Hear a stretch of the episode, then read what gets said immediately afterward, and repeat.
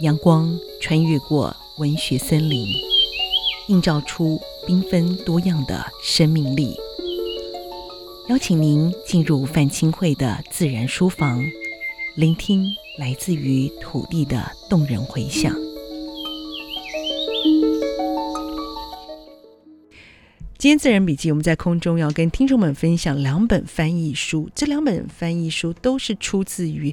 一位植物学家的呃作品哦。那时空可以说是非常的遥远，因为这位植物学家在半个世纪之前就已经离开了这个世界，但是他留下来的。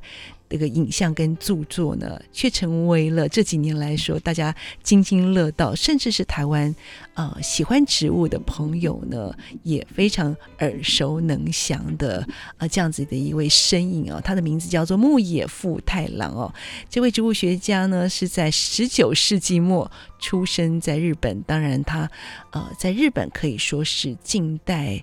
非常重要的一位，可以说是日本最早的植物分类之父哦。那他留下的两本书都是由他自己所写的。那么在台湾翻译呢，分别是我呃这本书名叫做《我与植物的烂漫志》哦。那当然这本书的原本的书名叫做《我的植物爱之记》。那另外一本书则是呢《花与我的半生记》。那它的原本书名叫做。花为什么香？好，重点是我们在两本书的啊、这个背后的翻译者是同一位，就是张东君小姐。东东可以说是我们自然笔记的老朋友哦。那东东也是台湾非常著名的科普作家。那今天邀请东东来呢，要来跟我们介绍牧野富太郎，同时也从他自己哦、投身在自然科学的领域来跟我们分享，究竟为什么我们要来好好认识啊牧野富太郎。所以今天真的很高兴，东东啊，张东君小姐再度来到自然笔记，可不可以先请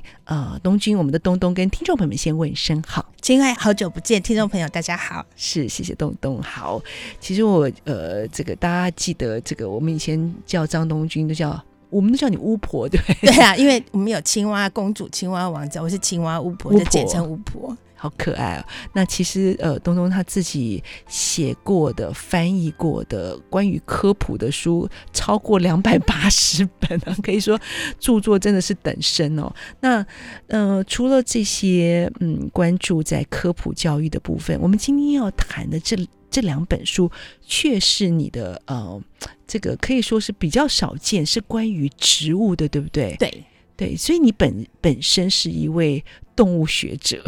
然后爸爸是一位海洋科学家哦。那东东，我们之前都有介绍过他的家学渊源哦。那其实你从小是在日本出生的，对，我到四岁回台湾，然后就住在中央研究院里的里面的宿舍。对，所以东东自己本身是念这个台大动物系嘛，对不对？对，但是爸爸自己是最早的时候，其实一路从东大东京大学对。念到博士，我爸也是台大动物系，然后他在东京大学拿硕士跟博士。那我是在台湾大学拿呃学毕业，然后拿硕士再去京都大学。所以你爸爸是海洋学家，你应该算是博物学家，对，对不对？对，他们那时候以前的人都比较是博物啊。你看朱耀仪老师不只是昆虫，那也像虫鱼鸟兽什么都写。以前大家都什么都会。嗯，所以其实在，在在这本书里面的牧野富太郎，也是同时就是一位对于自然科学非常着迷的人。对对，然后只是他比较专注在植物、嗯、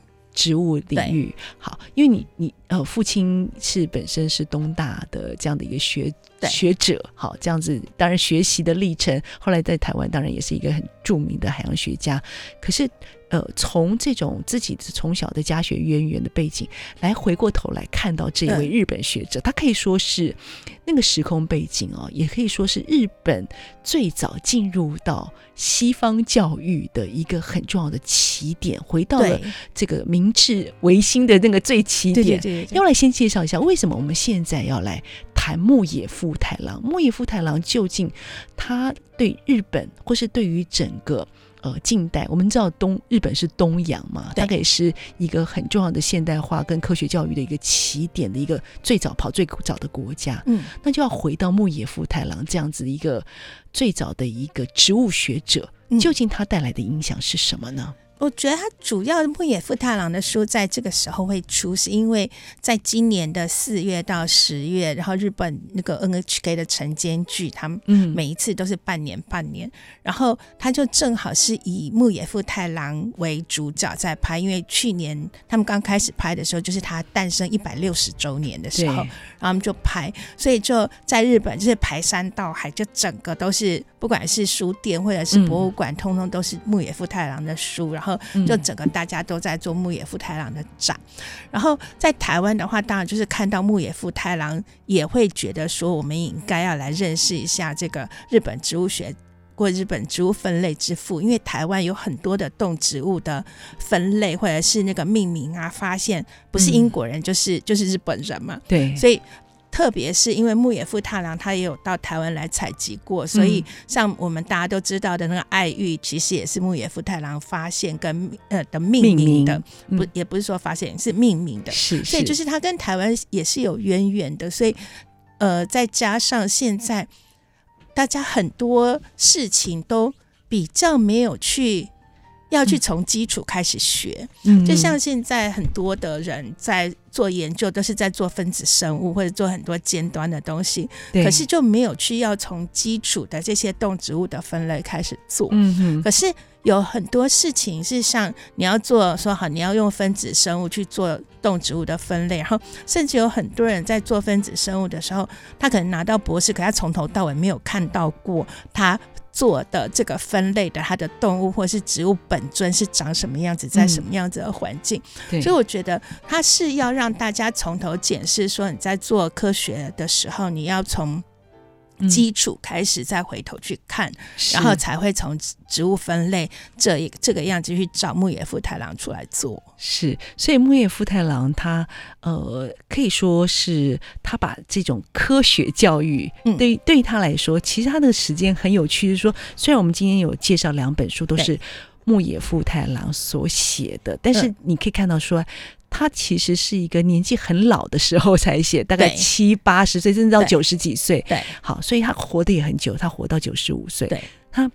九十五岁，他过世的时候是一九五七年，也就是民国四十六年。对，对不对？可以想象，民国四十六年那时候他过世，那时候他已经九十五岁，大概就可以回想，就是。会有一个时空感，就是说他在民国四十六年他过世，那时候他九十五岁，所以他就是在一八六二年的时候呢、嗯、所出生的这样子的一个背景。对，好，那个背景其实，在书里面这两本书都还有谈到他自己回忆起在那个时候的日本，还是刚刚还是在一种，嗯、呃，应该叫什么？呃，诸侯林立，对啊，有贵族，有武士，然后他是。丁人，对，所以其实是一个很封建的时代，对不对？对，就是他们那时候还有武士，然后所以就那种阶级还分得很清楚。然后有时候我们在看一些日本的电影或是电视的时候，甚至还可以看到说，你在有武士或是贵族来的时候，你没有到旁边跪下的话，你可能头就直接被砍掉的那种感觉。对对对对，嗯，所以在那个时候，他们那边的那个土佐藩就是很开明的，可以让让丁人可以跟。武士的小孩们一起去私塾上课，上虽然说他们吃饭的时候可能不能在一起，对，然后在私塾他们必须要坐在很后面，可是他还是有被给予一个一起去学习的机会。嗯，那那个在其他的方可能是不可能做到的。嗯，那所以他就在那种私塾，而且他们的那个私塾教的东西教的很多，教很深，然后有教各种的。呃，文学啊，道德啊，或者是他连英文都有教，所以后来虽然说呃，他们日本就开始说废藩，然后制县，就那种县市政府的县，然后有设立小学，公立小学让大家可以上。嗯、可是他们的就是你给一般人上的，跟给他们这些已经在私塾上了很很深的很多知识的小孩来说，就已经不够了。对，所以其实你可以看到说。当时他在他自己呃从小出生的地方，就是我们今天是四国，他以前叫做土佐，对不对？对。像在在四国那样的一个环境，有一个叫做呃呃佐川，嗯，好，这个是他的一个牧野富太郎他出生的一个环境。他自己小时候其实他也蛮可怜的，爸爸妈妈很早就过世了。嗯然后他是丁人，丁人，所以说家庭应该家庭背景还不错，所以才去上私塾。对，因为你家庭背景不错的话，你还是你就算是你很聪明，你还是没有办法被挑选到去跟那些武士的小孩一起上学。对，而且他们家应该是算还蛮有钱的，因为他们家是酿酒的。嗯、对，对对，然后酿酒的话，他们家酒好像又在日本其实是很有名的酒，所以大家就是家。很有钱，然后他又很聪明，就可以去做这些。嗯、对，对，可是他他真的命蛮蛮硬的。他爸爸妈妈很早，他在五岁七岁就分别就过世了，然后阿公也很早，就是。呃，就是他应该爷爷吧，很早就过世，他等于是奶奶把他养大的。好，那这个这个书里面就慢慢的去铺陈了这一代的植物学家他的一个生命的历程。但是我觉得东东翻译的这两本书啊，让我们可以看到了这个植物学家他在那个时空背景当中，他所思所学，他所发现的这个过程，究竟对台湾呃我们的读者带来什么样不一样的一种。呃，这个启发，我们待会来继续聆听。先让我们休息一会儿呢，稍后马上回来。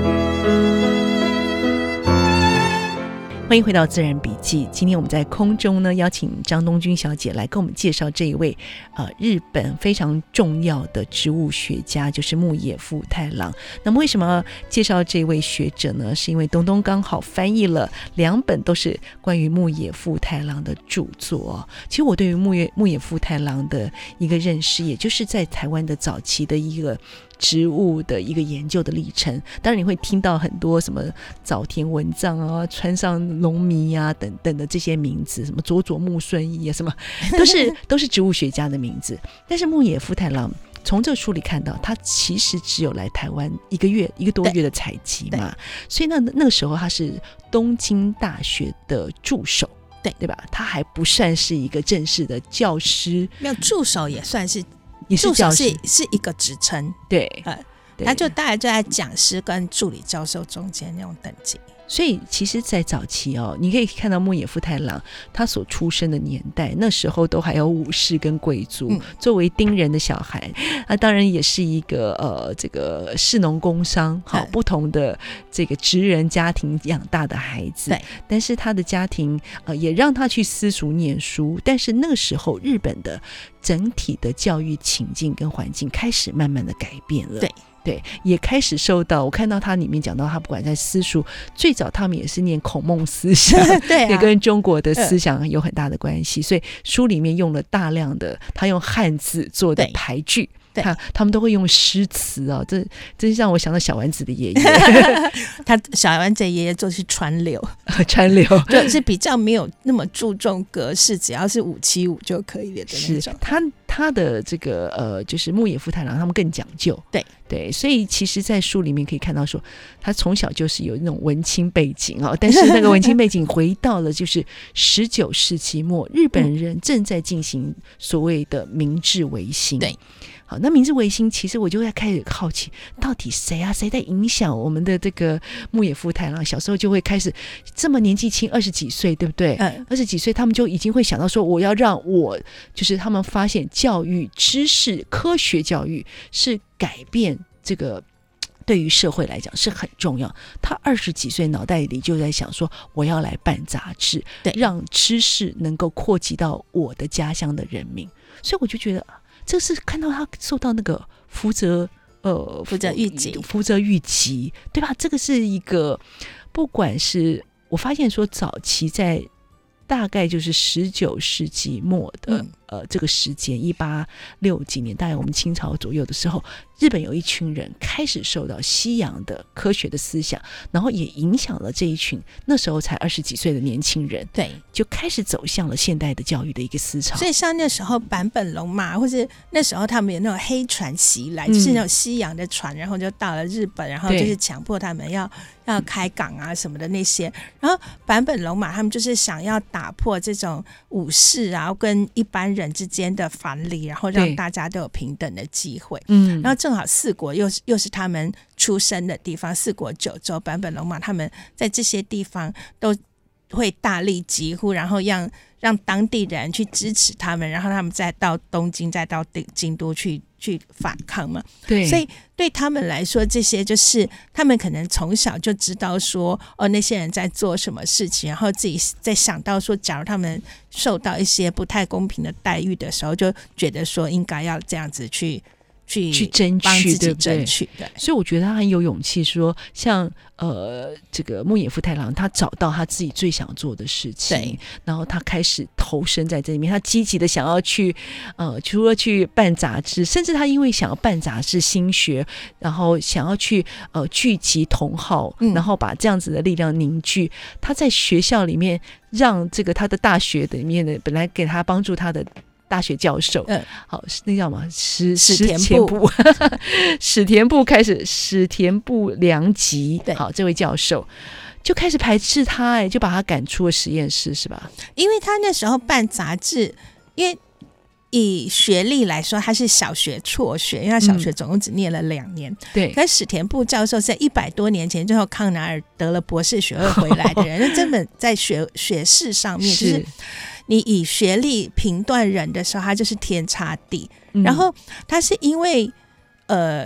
上野的那个自然科学博物馆的人的介绍，然后去到东京大学史田部教授植物学教室。嗯，然后所以史田部教授其实也是因为出于好心，觉得说这个人很喜欢植物，植物然后所以让他在在他们的实验室里面，然后可以去借标本，然后可以去借。借那些期刊什么去比对，可是当你要办的杂志跟人家让你去的那个老板，嗯、他要做的事情是一样的话，其实有利益冲突。那当然，那是我的不喜欢啊。那这是我要做的事情，而且他是东京大学的话，他可以有日本政府的补助。嗯、那你是私人，那你就没有的话，你当然就是没有办法这样去做。所以他就。到自己死地死为止，或者是说已经史田部教授已经过世，他才还一直在碎碎念这件事情。我可以看得出来，就是说，不论自己对于自然各种呃生态啊，那回到学术界，仍然存在的一个非常。呃，这个这个残酷的竞争的压力，不断的要发表，对，然后不断的要去呃比较谁最早去这个采集到的这一部分。那当然是回到人性，还有回到那个学术制度上的一个这个要求。但是在牧野富太郎他的书说书当中，就可以看到一个学者在日本那样的一个过程，一辈子在嗯。进入到这样的一个呃，成为植物学的一个发表的一个过程，呃，领域过程当中，他自己的生命其实也很辛苦。他总共有十三个小孩，他有十三个小孩，他老婆好辛苦。对，所以所以他老婆五十五岁就走了。对，嗯、而且因为他就是专心弄他的植物，所以他家所有的其他的事情都交给他老婆，嗯、然后连那个人家来讨债的人也是都是交给他老婆，所以是他老婆是在。家里的门口啊，会有一个红色的旗子，然后每次有讨债人来的时候，嗯、他就在门口放那个旗子，然后牧野富太郎回家看到那个，他就赶快去躲起来，起来然后等到那个旗子没有了，他再回去。对，所以你要应付讨债人，就是一个很辛苦的工作，就是你要让一个比你年轻的，然后家世也很好的人，然后去做这件事情，嗯、一定很辛苦啊。是，所以，所以你自己你在翻译这本书的时候，你自己对于牧野富太郎的感觉是什么呢？你会觉得有一种。从爸爸这个身影，或者说从你自己在日本出生长大的那个过程当中，有连接上什么样的印象？我觉得他好渣哦。他的渣是因为他里面想到他自己年纪老的时候，他觉得说，对，他说 他能够活到这么老，然后让那个让自己保持年轻，因为他会讲说他的视力也很好，也没有老化，他也没有齿牙动摇什么的，是是就是要去偶尔要去接触一些年轻的肉体啊，去看去看脱衣舞。欸，所以我们这样子还要介绍牧野夫太郎。在那女性的角度来说，那个思潮、那个想法，他其实是。到底我们怎么看这样子的一个人呢？没有，我觉得他就是一个会很诚实的把自己想的事情讲出来的人。嗯，因为像他那种，他有一些他想要做的事情的愿望，也是那种规模非常的大，或者是说你讲出来可能会被人家 K 的东西，他也是就毫不隐瞒的会讲出来，就像是我们刚刚在说的，对对对，他觉得说在关东大地震的时候，哦、他没有，他那时候只有做穿一条内裤，然后坐在榻榻米，然后护着他的标本，然后可是他就来不及去体验那个那个过程，然后想说，假如。他他有想说，没有死伤的话，他想要再体验一次那么大的地震啊，嗯、或者是他觉得富士山旁边有一个富士山在爆发的时候喷出来的那个火山啊，是。那种那种岩浆跟石头堆成的一个小沙很丑，他想要把它搬走，嗯、或者是他想要呃看一下一个火山的结构，他想要把一个火山然后垂直切一半，然后去看它的每一个每一个地层，我觉得像。呃，其实你在研究地质的人也很想要这样做嘛。可是你基本上你会觉得你会把人家，人家会骂你或者笑你，你不会去讲出来。嗯、可是牧野富太郎他就是一个他。就真的是到老都还很像小朋友那个样子，他 就是他想到什么他就会讲出来，不会去隐瞒的人。所以那样子一个直率，就是甚至是毫无遮掩的，在他自己的生命的一个揭露，跟他所研究的植物当中，你处处可以看到他所留下来的一些思索，甚至是一个非常人性的一种投射。我们待会儿来继续聆听哦。其实我觉得牧野富太郎他在这两本书里面所展现的对于植物的那份热情。我刚刚讲到说，这对自然科学那样子的一种着迷哦，甚至怎么去反映出他这个独特的生命观，让我们继续聆听。休息一会儿，马上回来。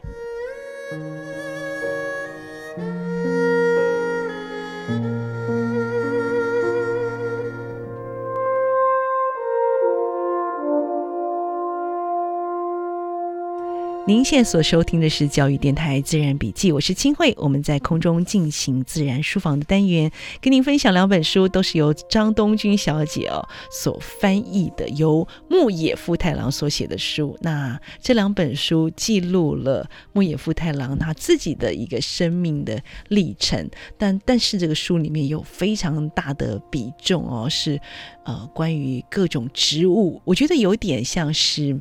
嗯，就像是一种专栏文章的一种呃，这个搜集，或是说有的时候有像有一些人访问他，然后从这些植物啊、杂草啊的这个公用，花为什么会香，而反映出各种各样的一个生命的一种嗯。生命的观点，但是我我先说我自己作为一个读者啊，读了这两本书，嗯、第一个是我我对于生这个牧野太牧富太郎他很诚实的 去描绘他自己成长的历程，啊，包括。他从小到大自己的一个这个也不算是说完全的坎坷了，除了他爸爸妈妈，可是他家庭背景还不错。然后，但是他描述了很多的情境，他的学习，嗯他怎么进入到大自然，好，那那个自然当中怎么去吸引他对于这些生命的好奇，看到那些虫子、那些花等等的部分，就是可以回到他的那种心灵被勾勒出来的那种自然光景，然后就会想到说啊，我好想去牧野富太郎。他他的家看看，因为他小时候，甚至他说他那时候没有车子嘛，他都用走路，所以他怎么走到高知，沿路上经过的风景，还、嗯、看到鬼火。作为 对，所以作为一位科学研究者，他是充分展现他的好奇心，对？他很好奇。然后另外就是说，我看了这两本书里面，我能够想象东东一定花很多。大量的力气要去考据那些植物，对不对？因为这是他花了一辈子的研究，对不对？对。然后他要讲说，有的时候他要说某个植物的误解，对他得把这个误解的这个来龙去脉说了一次，然后再帮他澄清一次。对。我在看这本书，我就想说，东东要翻译的，哇塞，好辛苦哦。然后，所以我觉得这部分是非常具有挑战性的。但是读完了以后，反而又。对我来说了，我觉得这本书可能蛮适合，就是你本身对于植物已经有一些初步的认识的人，嗯、也许你读来更有滋味。就说哦，原来是这样子哦，然后你会觉得说，我会再看一次。对，然后所以所以这本书有不同的方向在阅读。你要不要说一下你自己在阅读呃，在在翻译这本书的时候，你你觉得他到底希望能够呈现的是牧野富太郎还是牧野富太郎的研究呢？我觉得牧野富太郎他都是在讲他自己的心得，嗯，然后所以你可以从这书上面。第一个你会知道说，一个喜欢植物的人，他小时候可以是怎么样去去走入这一行？因为，呃，有一次我就看到有别人的脸书上说，假如你说得出来你为什么喜欢的话，你其实不是真的喜欢哦，是吗？对，因为因为我就是喜欢，我也不晓得为什么喜欢，可是我就是很喜欢啊，对不对？这难道不是一个个人表达力的问题吗？有些人就是说不出口的。对，因为。因为像很多人就是，嗯，他会。因为像比方说，你要问说你念动物学到底要干嘛，或是你研究青蛙，或是研究鸟叫到底能干嘛？它能当饭吃吗？嗯，然后可是他们不愿意接受我，我高兴不行吗的 这种？对呀、啊，我开心嘛。对啊，他们不接受这个，嗯、所以所以你还要去想办法去说哦，因为青蛙的话是环境指标啊什么的，然后对人类有好处，哦、或者是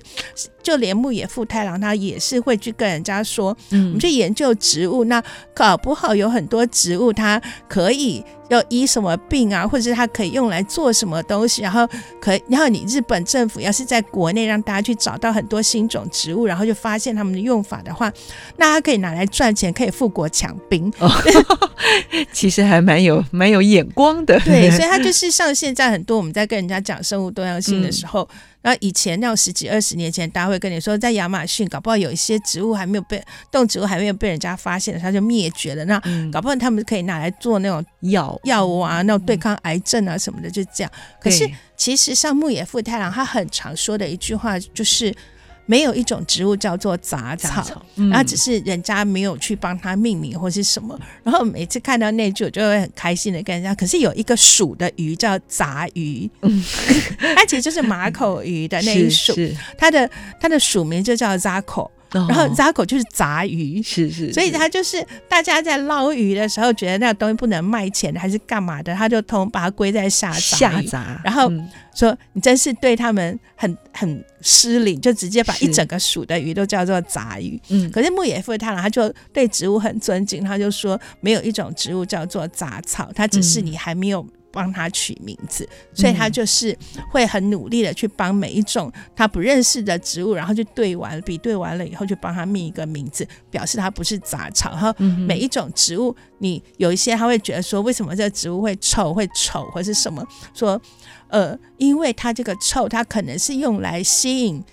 吸引呃，帮他传粉的还是干嘛的动物、植物，或者来做这些，他们都是有用处的。所以你不能够批判说任何一种动物、植物，以他来说是植物，那像我们来说是动物。所以你不能讲人家丑，他可能他的鼻子长这样，或者耳朵有长这样，都是因为他有他的用途。嗯，所以他其实有不一样的生命观，反而就是呃，他会回过头来再重新看待这些生命呃本身的时候，其实带来。带有很很多的尊重跟公平，然后，但是他也会强调说，你如果不，他很难想象，就是说，如果你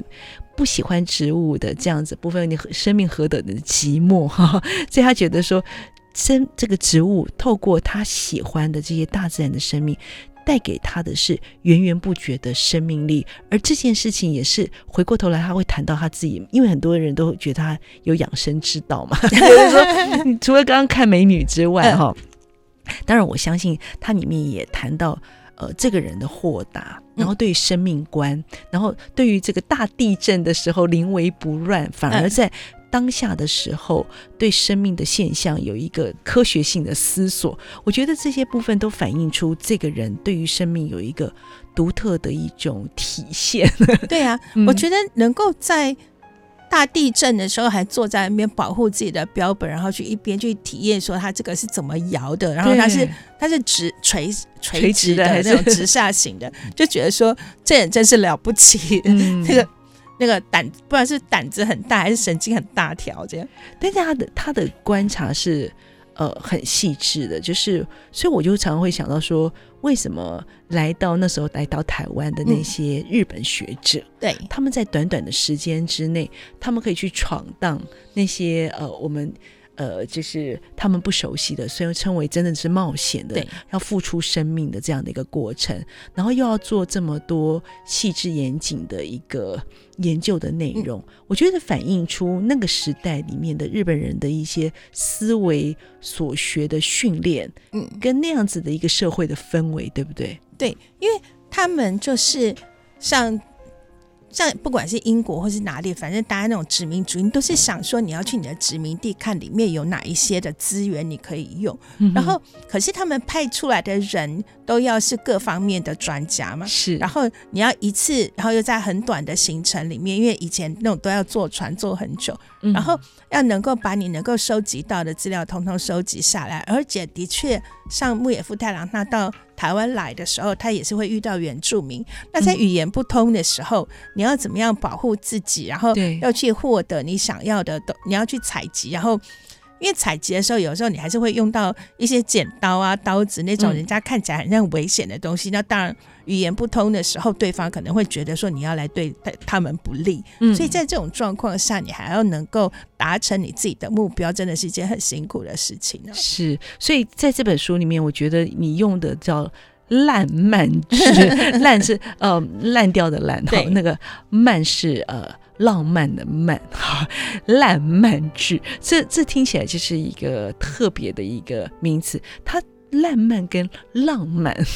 因为烂漫其实就是 NHK 的那个晨间剧的名字，所以这是日文吗？呃，对，它就是烂漫，然后天真烂漫，因为我们中文里面也会讲天真烂漫，我们不会讲浪漫啊，嗯，我们会形容天真烂漫，对，烂漫。可是那个烂漫的概念，其实就是我们说的一种精神。对，那这个精神怎么去对应牧野富太郎呢？因为像我们在中文里面，我们的烂漫前面两个字是天真，嗯，所以牧野牧野富太郎，你就可以烂漫很难讲，可我们可以说他是很天真的，就是一心去追求他喜欢的植物。然后就不管他人的眼光，嗯、然后甚至就是不管自己的生计，然后你所有的那种身家财产通通都投进去，我就是要做这件事情呢。这个部分就要待会儿要请东东再继续分享，就是说。这样的精神，就你知道的日本，或是从科学角度来说，或是从我们的自然科学科普教育来讲，烂漫天真 好的精神究竟是呃反映了什么样的独特的价值？而这样的精神为什么要在这时代要重新被彰显？我们待会儿继续聆听，休息一会儿，马上回来。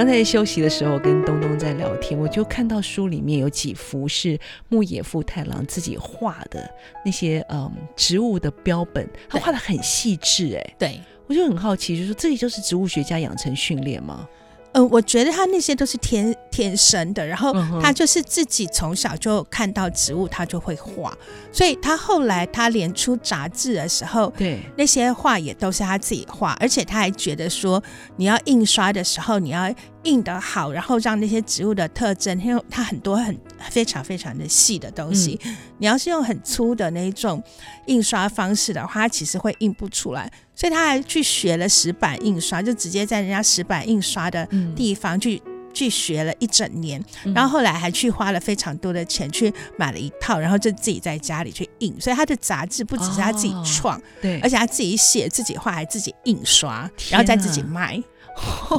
所以这个可以看得出来他的意义。毅力惊人，但是，呃，我们刚刚回到一个一个角度来看，就是说这个呃天真烂漫的精神，然后就是回到了刚刚东东讲的，就是说他是一个呃不计较呃钱，其实我觉得他也计较，只是也没办法，也赚不了那么多。然后，但是他就是勇往直前呢。对。好很多人都在支持他，所以其实他有一个性格，就是很投入在这个部分。然后，所以我就会回到，就说是不是要成为一个在自然生态领域或是这种学术领域，一定要具有这种某种的天真烂漫性格，才能够做得好呢？你就是要完全。其实你基本上是不顾一切，然后就是在做这件事情，嗯、然后别人在看到你那么投入的时候，觉得说难得有这种傻子，在这种现在的社会上很难得有见到这种傻子，然后大家才会去支持你嘛。嗯、所以像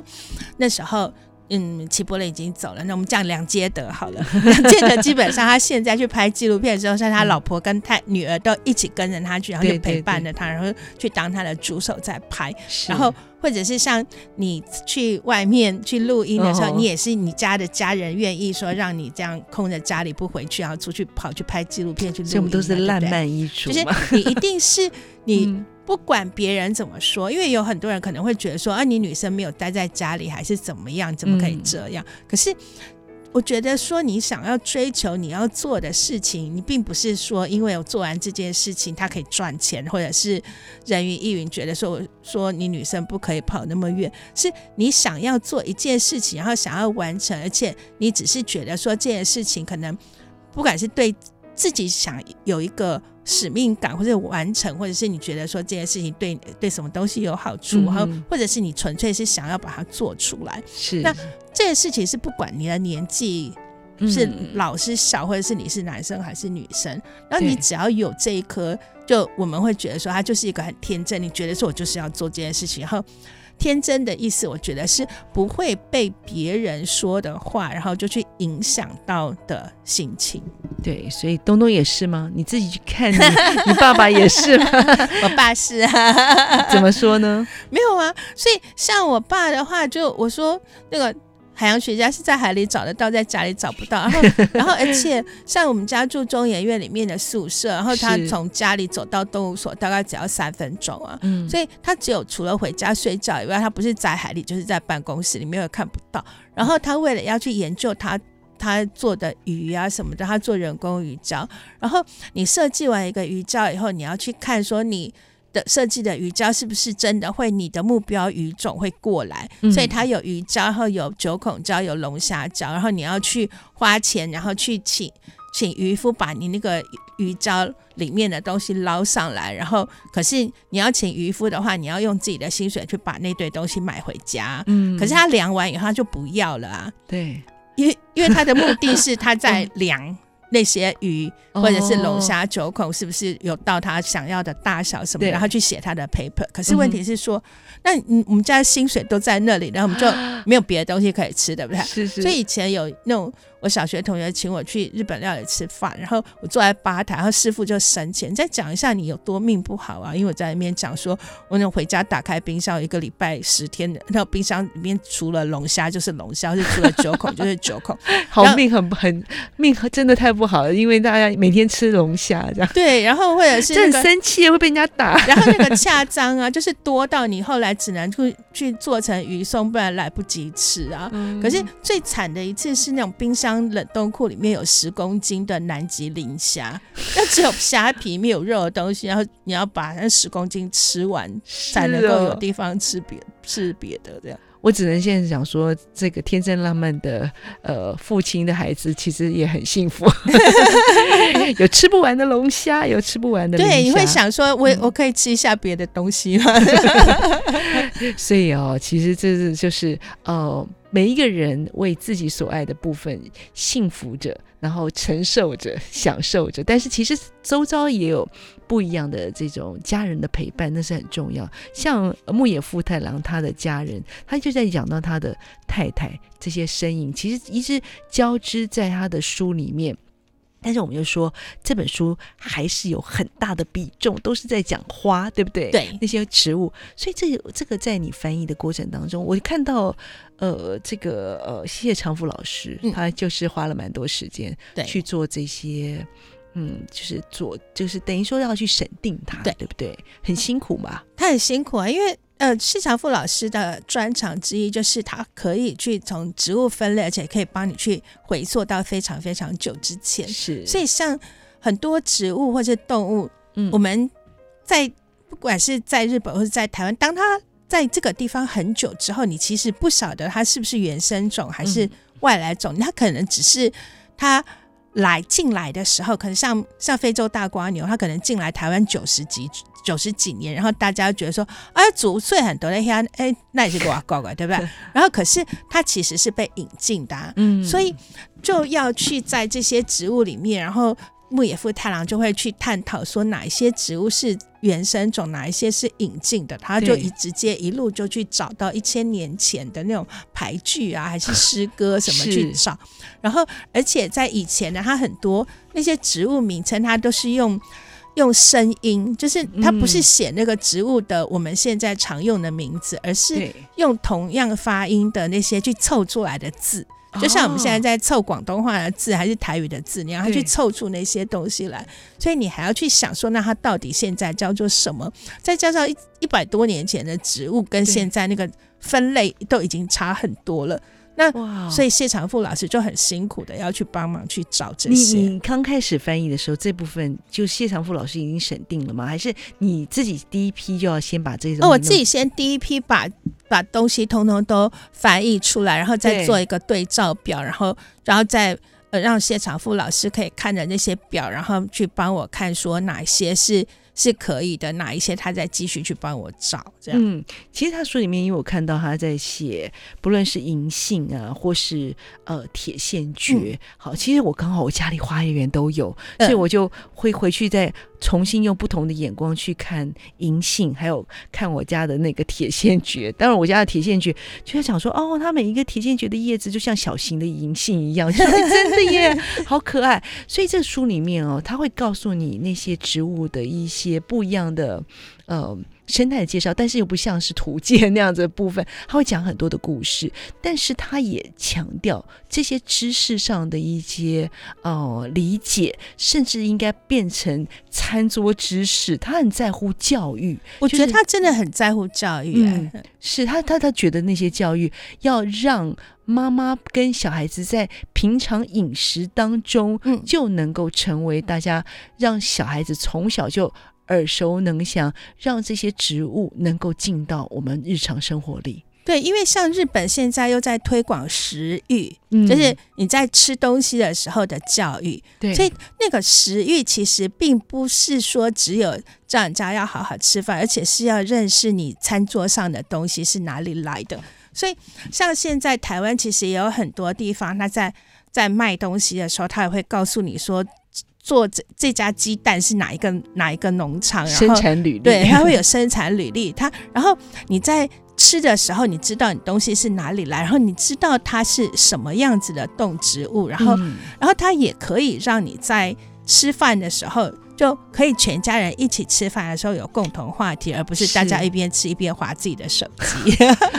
真的，我觉得，嗯。我透过这本书，反而是感受到说，这些植物真的离我们很近。对，那它可以回到我们的生活，回到我们的餐桌上，也回到人与人之间的连接。对，嗯，所以我觉得今天真的，我透过这本书，其实给我自己一个小小的梦想，然后回到我自己的花园，然后重新观看那些植物的眼光时候，会带了不一样的。